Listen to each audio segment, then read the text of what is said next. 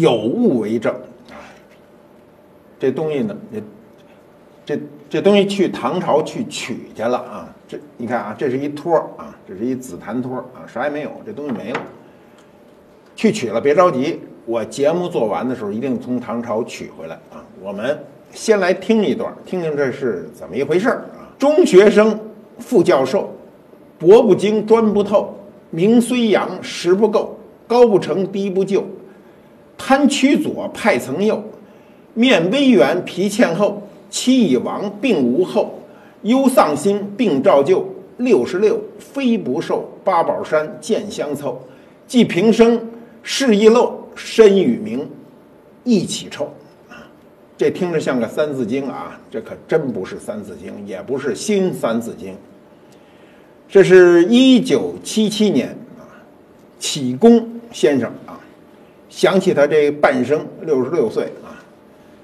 自己为自己写的自传墓志铭。这个那年启功先生六十六岁啊，把自己的这一生总结一下啊，其实也不是一生，就是六十六岁的前半生总结一下呢，写了这么一个墓志铭，自个儿为自己写的。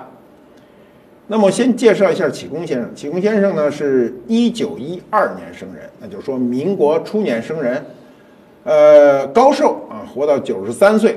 二零零五年去世，他是雍正皇帝的第九世孙，他的祖上啊八世祖的时候是谁呢？是五子啊，就是雍正皇帝的五子和亲王弘昼，跟乾隆皇帝是兄弟啊，是兄弟。弘昼在历史上是非常有名的一个荒唐王爷啊，他喜欢什么事儿呢？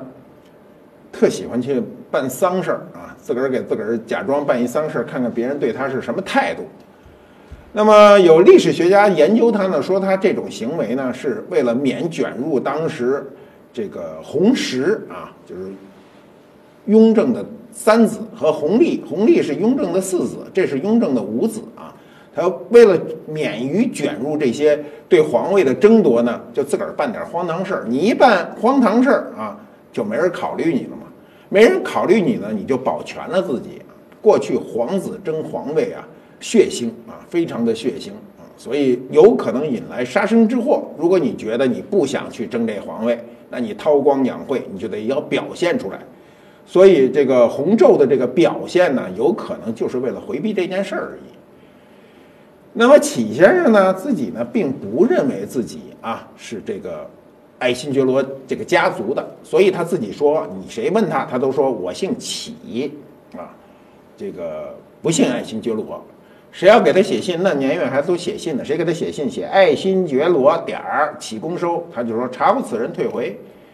所以启先生不知从何年何月就开始了这样一种行为。这种行为呢，其实表示了他内心的一种非常深思熟虑的一种想法。我跟启先生见过很多次啊，在各种场合，当然我们都是远远的观望，偶尔去聊过一一两句天儿，不能一两次天儿，一两句天儿。启先生是这个有名的这种老好人啊，见谁都笑呵呵的，有熊猫之称啊，见谁都高高兴兴，小眼一眯啊，比我眼睛还小，就是看不见啊，高兴。但是呢，他是一个非常有原则的老好人。启先生这人很传奇啊，我们今天因为这期节目不是介绍他，就我们讲的并不多。他小时候天资聪颖啊，这个在学习的时候呢，真是异于常人。他是一个包办婚姻啊，他的这个夫人呢是张宝琛呢，这个比他大，比他大两岁，所以他都以姐姐相称。这个他夫人去世的日子里呢，启先生就一直沉浸在这种哀思之中啊，因为他无儿无女啊，就是无人可说嘛，所以就将自己的这种思念啊，就写的写了一首诗。他这诗写的特有意思，特通俗，我给大家这个念念啊。他说：“结婚四十年，从来无吵闹。”白头老夫妻相爱如年少，啊，相依四十年，半贫半多病。虽然两个人只有一条命，啊，他这诗听着有点打油诗。他说：“我饭没且精，你衣缝又补；我剩钱买书，你甘心吃苦。今日你先死，此事坏亦好，免得我死时把你急坏了。枯骨八宝山，孤魂小丞相，就是他住的地儿。您再待两年，咱俩一起葬。”这是启先生悼念亡妻的一个痛心篇啊，这是其中一段那么启先生和这个张宝琛之间呢，他他的婚姻不浪漫，他是一个包办婚姻。其实婚姻浪漫不浪漫是我们后人的一个评价啊。我觉得今儿如果真的是还是包办婚姻，我觉得也挺浪漫的。就是您什么事儿都甭操啊，就在家里待着，突然你爹妈给你相了一个，你这红盖头一掀，倍儿高兴啊。其实也挺浪漫的。我们非认为包办婚姻都不浪漫，这是后人的一种自由婚姻的一种偏见。我们历史上有很多人就是包办婚姻，白头到老，一生幸福。启先生就是这样，他这个就是难得的知己，就是这姐姐张宝琛。因为启先生这一生啊，不是像他后来那么风光啊。启先生在后来是国家鉴定委员会主任啊，就是尤其在文物呃最后的，就在他生命的最后的日子里，他地位非常高，所以很多人都众星捧月似的这个捧着他。他年轻的时候不这样，这个张宝琛年长他两岁，两岁他就只好喊姐姐嘛。张宝琛就是一个普普通通的中国女性啊，也不懂书法，也不懂诗文，也不识大字，但是长处是什么呢？贤惠朴实，默默地陪着这丈夫，婚后就操持这个家务啊，就是伺候家里人呐，包括婆婆。你知道这个婆婆都是不太好伺候的，人家伺候的好好的，把家里呢整理的井井有条。我们都是这样啊，今天要求谁结了婚以后都是双方共同经营家庭。俩人都得操心，比如刷碗吧，你一天我一天，到了星期天大家都不刷碗，都是这么安排。但是自打启先生娶了张宝琛以后，家里的事儿就不操心了。那么后来启先生的母亲就就就去世嘛，去世呢，他这个启先生就就悲伤啊，就想起这个妻子啊，伺候老人不易啊。你知道这个过去说久病跟前无孝子啊，一看自己的。夫人啊，把自己的母亲伺候的一直到他去世啊，这个所以启先生就非常感动，因为他作为一个儿子嘛，非常感动，然后让自个儿的妻子呢端坐在椅子上，自己恭恭敬敬的叫一声姐姐，并给磕了一个头，以示尊重。我讲到这儿啊，我不知道你们听的感觉，我讲到这儿我都内心很感动啊，就是说你真的现在就是。你甭管是姐姐还是妹妹啊，就是帮你把这个家里料理好了，你能给呃诚心诚意的磕一个头，可见两人之间的一个关系。那么后来呢，文革就开始，开始以后呢，启先生就这个就专门的这个在家就写文章吧，做学问是吧？然后呢，这个夫人就帮他这个做点好吃的，是吧？然后那时候你知道啊，我们原来讲过，就是呃六六年文革的时候呢，抄家是一个风波。那阵抄家就是夏天的时候特别恐怖啊，你家里有财产的人肯定都会被抄嘛，很多人抄了，就是过去的藏家全都被抄过。那么他夫人呢，就就偷偷的把启先生，因为启先生在这个。解放前买过很多书，你看他那个事迹里都有，就把他的藏书啊、字画啊、文稿啊，就把它包起来了，偷偷包起来，捆了一层又一层啊，然后搁哪儿了呢？搁一缸里。你知道过去人藏东西经常藏缸里，这缸为什么能藏东西？它因为可以埋，埋了以后它隔潮嘛，所以就在院里挖一坑啊，挖一坑以后呢，就把这东西埋了。埋了以后呢，你知道，人呐，有时候男人呐不敌女人。在这个最艰难的时候啊，所谓最艰难就是身陷囹圄啊，被人审讯的时候，男人往往扛不过女人。你看咱那江姐啊，当年国民党怎么搞，这谁也谁都扛不过去，江姐扛过去。所以呢，她就把这个秘密藏在自己心里，连丈夫就连启功先生都没告诉，因为你告诉他，他心里就有结嘛。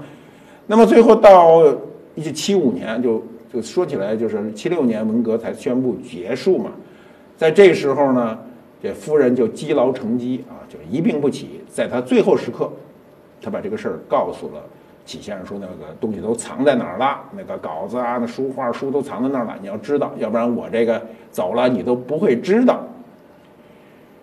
那么就这样一对夫妻啊，就是在这个那种患难时刻、清贫呐、社会动荡啊。他们都没有机会出去旅游过啊！我们今天想想，就是两个人一生都没有这样的机会，就确实很这个很伤心。所以启先生就触景生情，啊，别人谁一邀他去旅游，他都不去。他一说他我这老伴儿啊，跟着我呃，这四十多年都没有去过，我自个儿也就不去了。那么到了零五年啊，这个这说起来整三十年以后呢，启先生呢也就到了他的人生的最后的时刻啊，然后自己就走了。走了以后呢，我们今天要讲的事儿呢是讲这个墓志铭。启先生的墓志铭是自己写的，对吧？一开始我们念的那一段跟《三字经》似的，那就是他自己为自己用一种谐谑的口吻给自己写的墓志铭。这种墓志铭很有意思啊，就是他对自己很客观的一个评论，很豁达的对自己有一个盖棺定论。其实我们过去都认为这墓志铭都是别人给写的嘛，人死了以后找个人给写嘛。其实不是，很多人生前为自个儿写过。过去的文人，你比如明朝有一个很牛的人叫张岱啊，他这个号陶安，有本书我很早就看过，叫《陶安梦忆》。他这一生中呢，就不是科举，就自个儿有才，不想去天天弄那八股文啊，也不想去当官儿，自个儿干嘛？一天到晚就是写文玩儿，所以他自个儿呢，就是给自己写一个墓志铭。他是在明代被公认的是明代的文学家之一啊，擅长散文，所以呢，有人就评他说这个。就是当朝的人评他，就说呢，当今史学无欲陶安，就这意思。《陶庵梦忆》上呢，就是我原来好像讲过啊，《陶庵梦忆》记载了很多很有意思的事儿，比如他说这个记报恩寺塔，报恩寺塔呢是这个他写的很清晰，他叫中国之大古董，永乐之大窑器，则报恩塔是也。我们老说一古董啊，都是指个人拥有，对不对？他写的是国家中国拥有的最大这古董呢，就是。永乐时间烧的一大瓷器就是报恩寺塔，报恩寺塔呢，这个盖于永乐初年，是永乐为他呃这个父亲啊这个朱元璋盖的。这塔高七十八米多，七十八米很高啊。按照今天的说法，大概得有二十二十六七层楼那么高。我们今天说这个好像二十七层楼、二十八层楼、三十层楼不算太高啊，这个每个城市都有。但是在那个时候，你想想，在这个六七百年前的。这个中国哈盖这么高的建筑，那就是远远的是制高点。那么当时《陶庵梦忆》中记载呢，就是说非成祖开国之精神、开国之物力、开国之功令，其胆志才略足以吞吐此塔者，不能成焉。就是说你没有永乐皇上那那胸怀、那胆略，这事儿根本干不成。这据说当时烧这个所有上面的瓷的东西啊，很多啊，我还有那个呃永乐的这个瓷砖啊，你只要有永乐的瓷砖，不管是这种方形还是长条的，全是报恩寺塔的。当时每一种瓷器都是烧三件啊，这个《陶庵梦忆》上记得很清楚啊，全是三件，成其一，埋其二，什么意思呢？就是说一个用上去，两个就把它埋了啊，埋了以后呢，还编上号。说万一哪个破了呢？跟工匠报公布啊！跟工匠一说，人马上就发一砖，你把那号找着一弄，严丝合缝。呃，在这个《陶庵梦忆》上就有记有这个记载，就是说每天晚上这报恩寺塔上还点灯点油嘛，点灯，所以在长江上远远的都能看见。这就是我我这个这个原来看的这个《陶庵梦忆》。在《陶庵梦忆》中，当时我还有一个事儿对我印印象深刻，对我刺激很大，就是他《陶庵梦忆》里讲养瘦马。我年轻的时候瘦啊，体重一百二十多斤啊，现在体重不好意思说一百六十多斤啊，多了四十斤。你想这人跟年轻时候比，身上老扛着一袋面，挺痛苦的。这个我原来瘦的时候老希望自个儿胖点儿哈，但胖了以后觉得瘦还是瘦好，瘦什么事儿都能干，这胖了好多事儿干不成啊。你们别往想歪了啊，因为瘦啊又姓马，所以我那时候在编辑部呢就给自个儿起一个酸嘛，给自个儿起一个名叫瘦马啊。写评论干什么就用这名儿了，用了好久以后，突然读《陶庵梦忆》，发现一事儿啊，这个张岱就这么记载，他说啊，扬州人呐就喜欢这个养寿马，这养寿马什么意思呢？就是把这个小女孩拿过来啊，趁着她那个未成年人未成年的时候教育他。教育他以后呢，把他慢慢慢慢的培养有了本事，养大了，然后卖到窑子里去啊，或者卖给人做妾，反正就是这事儿就叫养瘦马。从那以后，我再也就不用瘦马这个笔名了。那么就是这个张岱自己为自己写了一个墓志铭，这个墓志铭很有意思啊，他写的呢还按照规范写。他说这个蜀人张岱啊，四川人嘛，陶安其号也啊，就是我自己号陶安啊，少为纨绔子弟，极爱繁华。好什么呢？好经舍，好美婢，好娈童，好鲜衣，好美食，好骏马，好华灯，好烟火，好梨园，好鼓吹，好古董，好花鸟啊！说他好喜好的事儿多。我们说啊，这有的比较容易理解。你比如说好经舍，那就是喜欢这房子漂亮，对吧？好鲜衣，什么叫鲜衣啊？就是漂亮的衣服。喜欢美食，这肯定是呃谁都喜欢啊，是我就没见过不喜欢美食的。好烟火啊，好烟火什么意思呢？就是还喜欢这放花呀，干什么？好梨园，喜欢热闹，就这种事儿。所以他在这里就记录了他自己的这个这个半生啊。他说呢：“兼以茶饮菊孽书度诗魔，劳碌半生皆成梦幻。”他为什么要说这话呢？他说：“年至五十，国破家亡，必居山居。”就是他年轻的时候喜欢这么多事儿，那日子过得特好。他四十九岁那年啊。就是明朝这个败了，清朝建立，这时候呢，他就认为国破家亡，明朝的这些呃文人士大夫啊，就是对清朝的入侵呢，那简直就是不可接受。他自个儿说：“所存者呢，破床碎几，折鼎并琴，与残书数志啊，缺砚一方而已。”啊，那他说呢，就回首二十年前，就说他入仿如隔世，所以他自己呢，就给自个儿写了这么一个墓志铭。这墓志铭到底给他刻了没刻，我根本就不清楚。但是这个墓志铭确实，你只要读这个《陶庵梦忆》，马上就能找到这份墓志铭。所以这作者都很牛。你知道这个墓志铭啊，我们得这个说说啊，就是你比如我们都知道这个，一说墓志墓志铭就得提这个大书家。为什么很多书法家啊，这个的书法作品或者我们临的帖都是这墓志铭？你比如。颜体字颜真卿啊，颜真卿一提过去一提多宝塔，我这小时候听人老说多宝塔多宝塔啊，讲书法的人不提多宝塔是不可能的。多宝塔什么时候写的呢？颜真卿在天宝十一年，公元七五二年写的，当年当时他四十四岁，四十四岁啊，作为一个人男人是最好的时候啊，四十四岁反应机敏，可惜我这个日子过去了啊，就是我现在反应不行啊。就是反应机敏，又有了一定的生活积累。你不要以为二十四岁好，二十四岁时候没有生活积累，人比较傲啊。尤其你要是觉得你自个儿有才，那就更傲，很容易犯致命的错误。这个拓本啊，过去一说多宝塔呢，就是拓本。拓本我们简单的说说啊，说个知识啊。首先这字念拓啊，拓是个动作，是个动作。我听大量的人啊，尤其行内人，大量的人念拓，拓本是念错了，拓是开拓，是这个意思。拓本过去俗称黑老虎，为什么说黑老虎呢？就是它你你学这个东西难度很大。就拓本，你说拿一拓本人看，哟这拓本不错，成化阁帖什么时候拓的？宋拓那牛了，国宝。说您得好，清拓还是翻刻的？这一听就不行。拓呢，你看拓的最不是最好的啊，就我们大众认为最好的叫乌金拓。为什么叫乌金拓呢？我们中国人都是好词儿，你要说黑拓，那不不好听吗？就乌金拓，我们过去管煤就叫乌金啊，就锃亮，拓的倍儿漂亮，这叫乌金拓。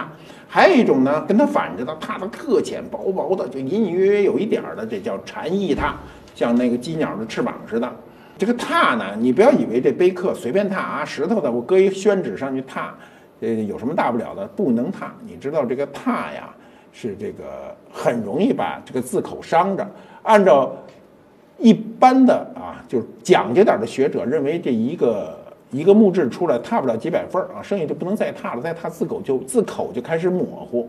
你知道中国话很严谨，踏是个动作，是这么着，啪啪啪一点一点的，这叫踏。我们印刷为什么叫印刷呀？印刷是两个动作，印是我拿一个印章盖，这叫印；刷呢是，你看印刷就知道，把这个字搁在刻出来的字板在下头，把宣纸搁在上头，拿刷子一刷，这叫刷。所以印刷也是两个意思。我们今天就是一个意思。多宝塔那么多年，那么多年都有名，在上个世纪末九七年啊，河南偃师呢就出土了一方墓志，这墓志太有名了，叫郭虚己墓志。是颜真卿呢，在天宝九年，就是七五零年，比多宝塔早两年写的。当年他四十二岁，这是当时发现的最早的颜真卿的书法艺术作品。这个墓是这样啊，墓志是这样，底下这个是墓志，上面那叫志盖，也叫墓，叫整个加起来叫一合啊。过去有的墓志人就说你拿了一墓志，说那盖儿呢？说没有，说这个就失群了，不是一盒。有人说那墓志特好，一盒就是说连墓志的盖儿、志盖儿和志身都在，这叫呃一盒。它这个这个志盖上呢写的是用悬针篆啊，就篆书一般它要区别于这个正文的字体，十六个字叫唐工部尚书赠太子太师郭公墓志铭啊。这个郭公是就是。郭虚己，这个志盖上的这个字谁写的不知道，有人推测是颜真卿的，但是这个我们现在没法证明。但是墓志是楷书，是颜真卿写的。为什么是颜真卿写的呢？过去这个墓志啊，讲究的墓志，谁撰文，谁书单，谁刻，还有谁校校验，都在上面有人名。就是换句话说，都有人负责。只要一看到有这人名的，这人就等级低不了。这个墓志有多少行呢？有三十五行，每行呢十五个字。因为墓志它有时候避讳干什么？它要重新折行啊。最短的十五字，最长的三十四字，共计一千一百三十八个字。一千一百三十八个字很长啊。那么高考作文一般才要求八百字，八百字都把这学生累的就嘬牙华子往上凑字，他写八百字，这一千一百三十八个字。那么一般来说哈。我们讲讲这个墓志铭啊，墓志铭啊，墓志是一部分，铭是一部分。墓志呢，一般就是记录这个人的姓名、籍贯、生平啊。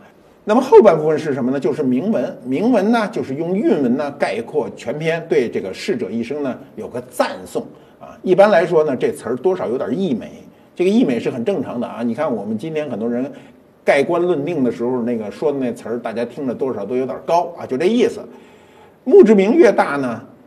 相对来说啊，等级就高。就是你一看，人说那有一块木质啊，说有多大呢？说我那你尺子量量一量，说五十公分，这人等级肯定高不了。那大木质都一米开外，然后特大，厚还厚啊，搬是搬不动。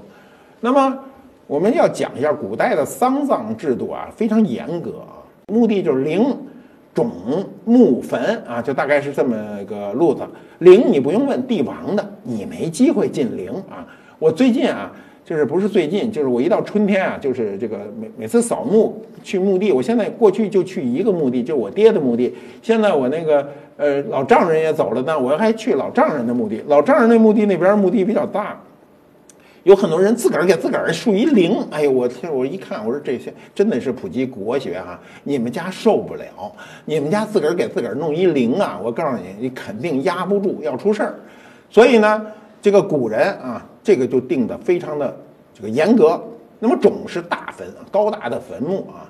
那么墓地呢，相对来说比坟要听着要高一些。坟一般我们都觉得坟都低了，坟堆儿啊，说那是挪坟堆儿呢。其实坟也不是很低。你看我们北京啊，北京著名的地点公主坟，我小时候就在那边空军大院啊，出了门就是公主坟。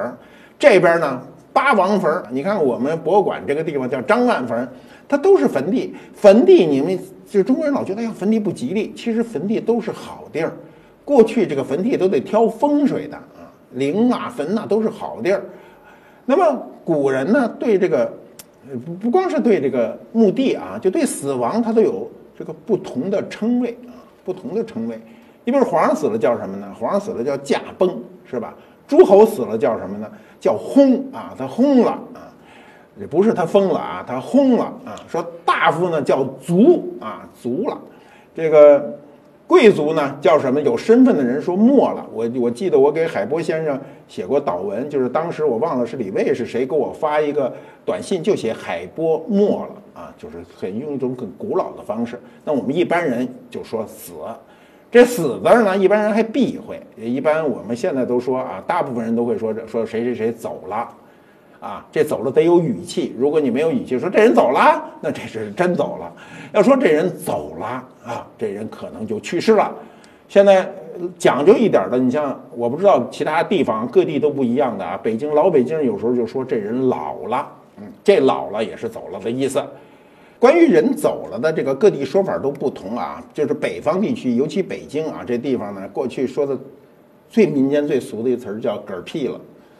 听不懂吧？嗝屁了，嗝屁了，这个这还没法写，写出来就是打一嗝啊，这音有啊，字没有，所以写一嗝屁了，就是说打一嗝放一屁就走了。那么过去我们小时候就拿这事儿开玩笑，为什么开玩笑呢？就是说皇上嗝屁了，你像皇上都是驾崩了，到民间到了这个封建制被推翻以后，就变成嗝屁了。其实文学关于啊这个死亡的说法非常非常的多，比如说寿终了，寿终正寝啊，仙逝了。这个佛教里呢叫涅槃啊，道教里叫羽化啊。我们现在比较流行的一种说法说往生了啊，就是上另外一个世界去了。那我们今天的人啊，我们今天的人怀念自己的亲人呢，也要立一块碑，对吧？我的父亲去世啊，这都是说起来都二十年前的事儿了。当时这个他去世以后呢，我这个在他的这个床旁边低着头拿一张纸，就给他写了一个墓志。这个墓志呢不是太严格，按照过去的规格写，但意思是有，就是叫什么哪儿的人啊，怎么回事儿？我当时就写我父亲啊，马丹林啊，山东龙城牧野岛人，早年这个出来参军，历经呃抗日、解放两大战争，后来进入上海，跟我妈相逢啊，然后才有的我们怎么进京啊，奉命进京啊。我写完了以后呢，我一数九十九个字，我当时一个字都没改，也没加，也没减，也没改，就形成了今天的，就是我爹的这个墓志是我写的，刻在他的墓碑的背面，正面就是父亲的这个名字。那么我每年都是一到清明的时候都要去给这个呃父亲扫墓啊，扫墓的时候呢，后来我的岳父也去世了，这现在每年多一个事儿，还得给岳父扫墓。去岳父扫墓的时候，旁边看见一个。因为扫墓的时候呢，会在周圈溜达啊，溜达的时候就偶然看见一个墓碑。这墓碑上呢，俩孩子特年轻，二十几岁。呃，两个人呢，就是大学毕业以后呢，就是交上男女朋友，准备结婚的时候，这男的突然去世。他突然去世呢，原因他没写。我想呢，这种突然去世有可能就是车祸一类的。结果这女的就痛不欲生，在第二天的下午呢，这女的就就自己就采取了一个方法，极端的方法，也就也就与世界告别。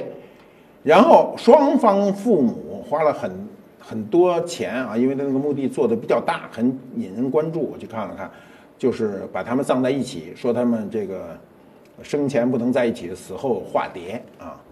你看化蝶也是一种说法，但是化蝶一定是。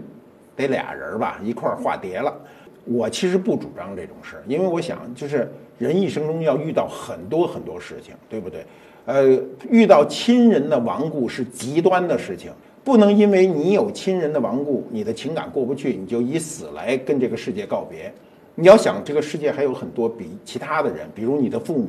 你的父母把你养这么大，而且这一代人大多数都是独生子女，然后你就毅然决然的你就走了，撂下所有的人。那从某种意义上讲啊，不是大公无私，还是有点自私。所以我认为人在一生中啊，遇到死亡是非常重要的一刻，一定要学习怎么去面对死亡。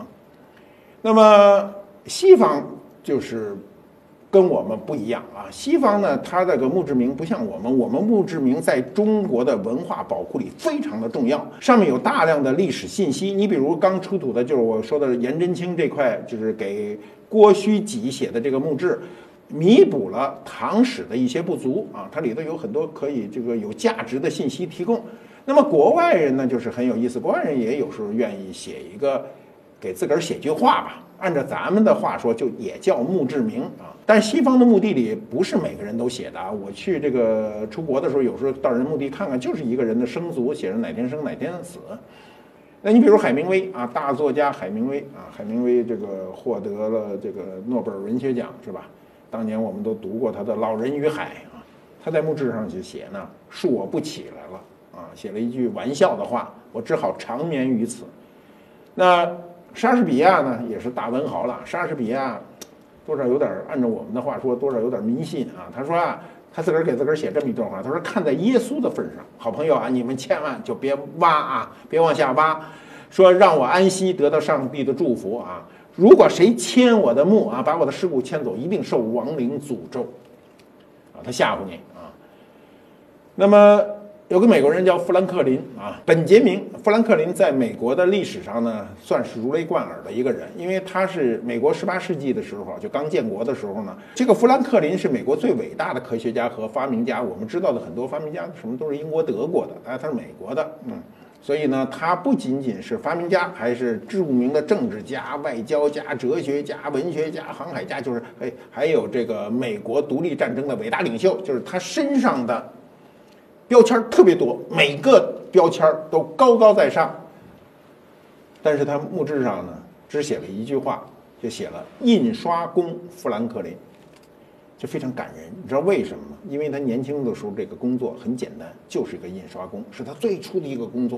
他第一次这个接触这个呃社会的时候，就是这样一份工作。他后来不管有多高的成就啊，那么多的社会这个荣誉在他头上。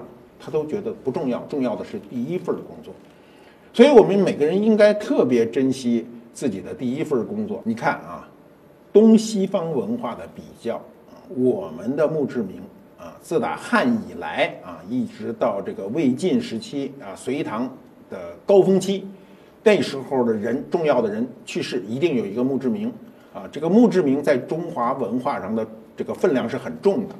所以我们后来啊，就宋元明清以后也依然在写墓志铭，但这些墓志铭相对隋唐时期的墓志铭呢，分量就轻了很多。我们看到明代的墓志铭呢，就基本上就一套话啊。中国人到今天为止残留的这个痕迹是什么呢？是致悼词啊。我们小时候都是这个参加追悼会，总有一个人致悼词。今天虽然好像致悼词这个环节不那么重视了，但是对一个人这个去世以后，一定要有一个。这个盖棺论定的这么一篇文章，这就是悼词。那么西方人的墓志铭呢？它往往是他一个人生态度啊，而不是客观的记录他做过什么事儿。就是我们刚才举了一些例子，其实还有很多例子。那么说到这儿呢，我想起这个诗人北岛一句著名的诗啊，是这个他说呢：“卑鄙是卑鄙者的通行证，高尚是高尚者的墓志铭。”这两句诗啊，写的太好了啊！其实你人的一生啊，就是你的墓志铭是用你的一生写就的，不管后人给你怎么写，其实都是你自己在书写你自己一生的墓志铭。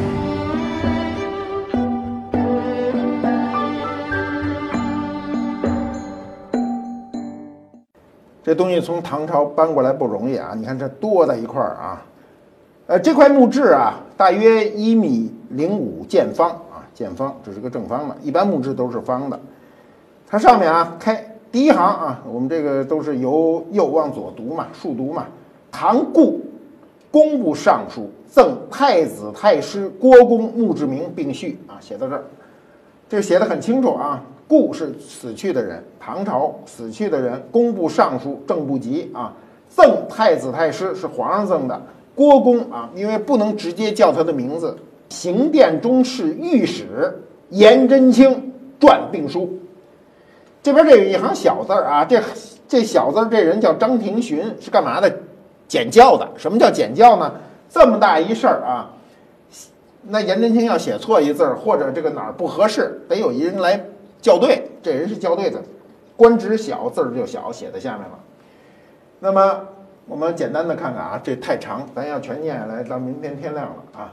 隋唐天宝八载啊，太岁乙丑，夏六月甲午，朔十有五日戊申，银青光禄大夫，守工部尚书兼御史大夫，蜀郡大都督府长史上柱国郭公，薨于蜀郡之官舍，春秋五十有九。